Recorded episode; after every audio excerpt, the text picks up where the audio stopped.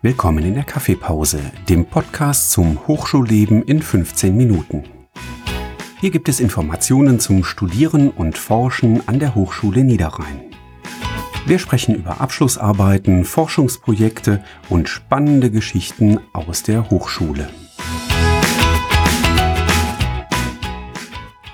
Ich bedanke mich erstmal vielmals für die Bereitschaft für dieses Interview und dass Sie sich die Zeit genommen haben. Erst einmal würde ich Sie um eine kurze Vorstellung über Ihre Person bitten. Also erstmal vorab herzlichen Dank, Herr Klebs, auch äh, von meiner Seite. Ich freue mich äh, wirklich sehr, hier und heute ja hier sein zu dürfen und über das Projekt ein bisschen berichten zu können. Mein Name ist äh, Sabine Hoffmann.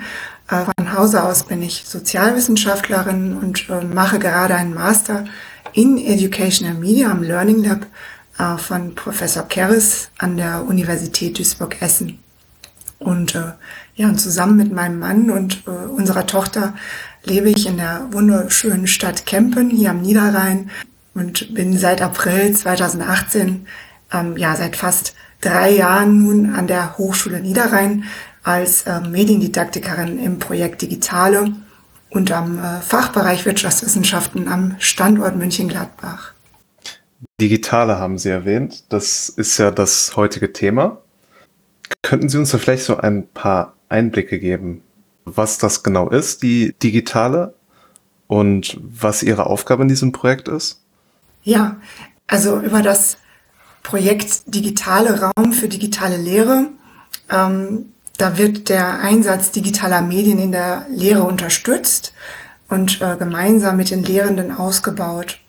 Dabei ist es die Aufgabe der Mediendidaktikerinnen an den Fachbereichen, kontinuierliche Unterstützung in der mediendidaktischen Beratung, in der Konzeption von digitalen Lehr- und Lernszenarien, Begleitung bei der Durchführung von digital unterstützten Lehrveranstaltungen, aber auch Workshops und Informationsveranstaltungen zu Themen in der digitalen Lehre, die von uns, den Mediendidaktikerinnen, in Zusammenarbeit mit den Schnittstellen der Hochschuldidaktik und dem äh, E-Learning-Team angeboten werden. Sie haben erwähnt, dass Sie jetzt seit drei Jahren dabei sind. Und wann genau hat dieses Projekt eigentlich gestartet? Also ist das erst seit drei Jahren oder gab es das auch schon vorher? Ja, das äh, Projekt, das äh, startete im Februar 2018, genau, als die ersten äh, beiden Kolleginnen für das Projekt eingestellt worden sind. Und danach da folgten dann weitere Kolleginnen und Kollegen in den darauffolgenden Monaten, genau. Ist denn da ein erhöhtes Interesse aufgestiegen, jetzt mit der Pandemie, also wegen Corona? Ja, also tatsächlich ähm, war bereits in den Jahren 2018 und 2019 eine, das Interesse da. Also wir durften in den äh, Jahren eine Vielzahl von Lehrprojekten begleiten. Am äh, Fachbereich Wirtschaftswissenschaften wurde beispielsweise ein Online-Modul ähm, zum Thema Corporate Social Responsibility, eine Kooperation der Partnerhochschulen Hamk in Finnland und der University of Applied Science in Bern in der Schweiz entwickelt und im Frühling 2019 realisiert. Dieses und noch äh, viele weitere Projekte haben wir als Good Practice äh, Beispiele und Erfahrungen der Lehrenden aus verschiedenen Fachbereichen an der Hochschule Niederrhein zusammengetragen. Sie sollen quasi helfen, Lehrende bei der eigenen Ideenfindung, Konzeption und Planung zu unterstützen und Impulse zu geben. Dass die digitale Lehre durch die anhaltende Corona-Pandemie einen Boost erfährt, steht außer Frage. Welche Vorteile sehen Sie in der digitalen Lehre? Die digitale Lehre birgt äh, vielfältige Vorteile, wie beispielsweise die Unterstützung des Selbststudiums, ähm, die Berücksichtigung der studentischen Diversität, aber auch die Möglichkeit, die Ergebnisse zu sichern und zu teilen, beispielsweise durch studentische Medienproduktion wie Lernvideos und Podcasts. Finden Sie, dass es dann auch so ein bisschen Richtung äh, Fernstudium dann auch geht? Nein, tatsächlich nicht. Also jetzt zu Corona-Zeiten ist es so, dass wir äh, reine Online-Lehre abbilden, aber letztendlich macht gute Lehrung eine gute Mischung aus verschiedenen Elementen aus. Mhm. Das kann zum Beispiel ein hybrides Lehrarrangement sein, wo Studierende digitale Materialien für das Selbststudium erhalten, äh, vor Ort Aufgaben in Kleingruppen bearbeiten und die Lehrperson Fragen und Anmerkungen zur Verfügung äh, stellt. Mhm. Ja. Sehen Sie unter Umständen vielleicht auch Nachteile an der digitalen Lehre oder nur Vorteile? Also ich würde sagen, die aktuelle pandemische Situation zeigt meiner Meinung nach auf, äh, wie wichtig der persönliche Kontakt zu den Lehrenden und Lernenden ist. Und das kann meiner Meinung nach zum Beispiel jetzt in der Corona-Pandemie nach reine Online-Lehre nur eingeschränkt abbilden, ähm, beziehungsweise können bestimmte Schlüsselkompetenzen nur eingeschränkt erworben werden. Das ist ein Nachteil der ausschließlich ähm, digital gestützten Lehre. Mhm. Was waren so bisher die größten Probleme, auf die Sie gestoßen sind bei diesem Projekt? Ähm, ich glaube, so allgemein gehalten. Ich glaube, die größten Probleme ähm, liegen ähm, zum Teil in äh, der erforderlichen und notwendigen Infrastruktur. Das heißt, äh, zum Beispiel verfügen nicht alle Studierende über ein schnelles Internet. Das kann zu Problemen bei der Bearbeitung von Aufgaben, aber auch äh, Videokonferenzen beispielsweise führen. Denken Sie eher, dass die technischen Beschränktheiten bei den Studierenden liegen? Ja, durchaus. Also was, was nutzen hochkreative ähm, digitale Lehr- und Lernszenarien, wenn die notwendige Infrastruktur dafür nicht äh, gegeben ist?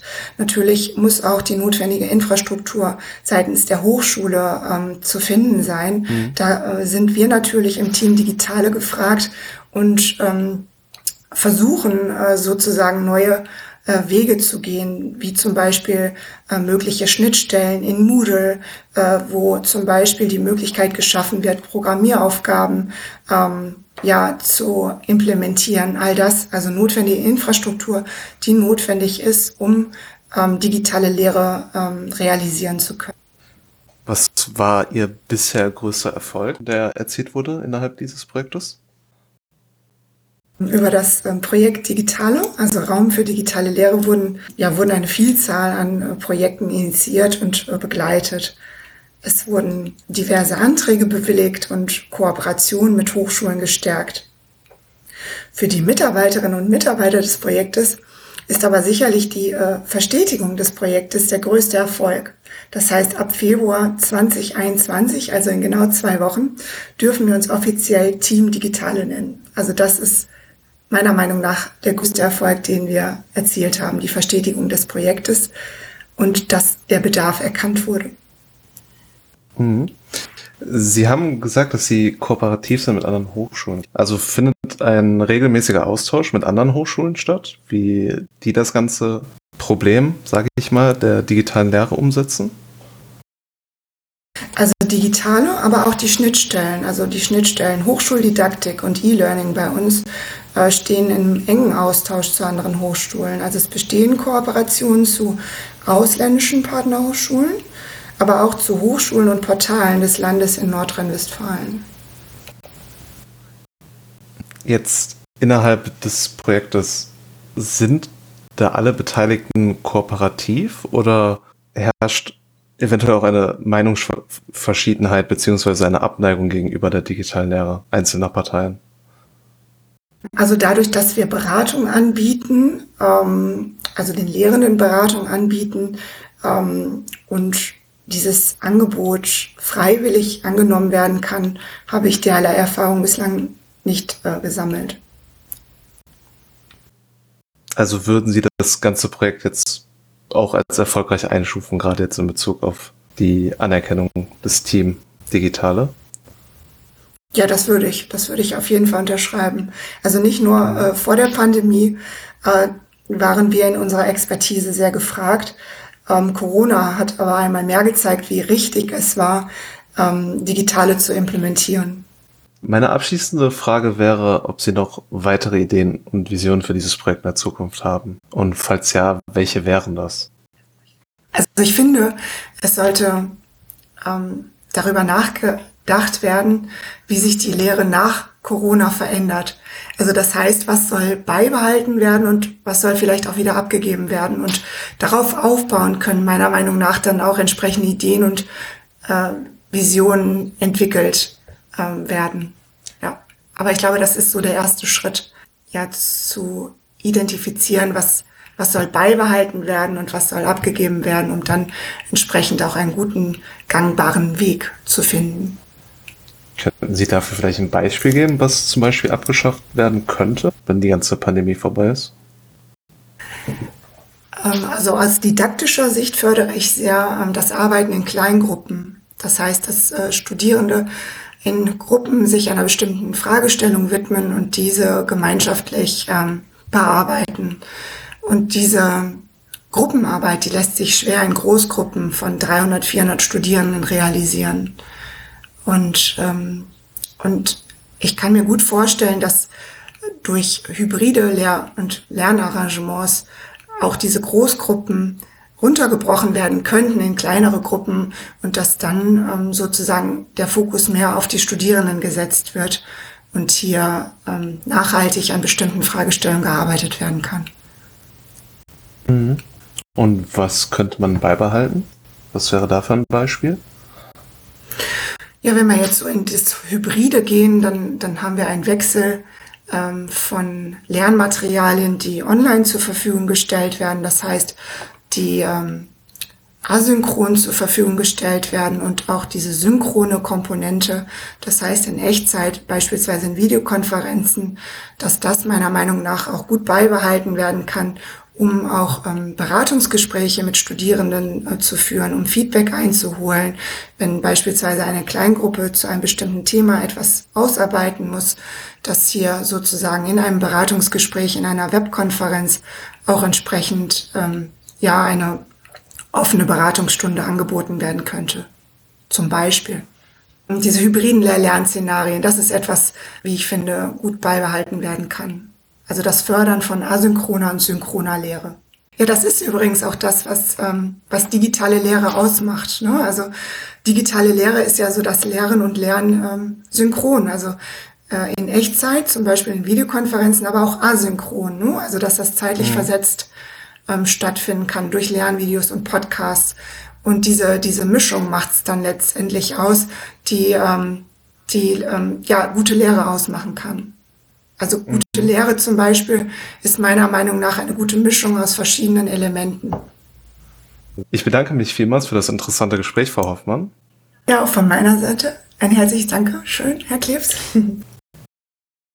Liebe Zuhörer, wir bedanken uns für Ihre Aufmerksamkeit und hören uns in der nächsten Kaffeepause.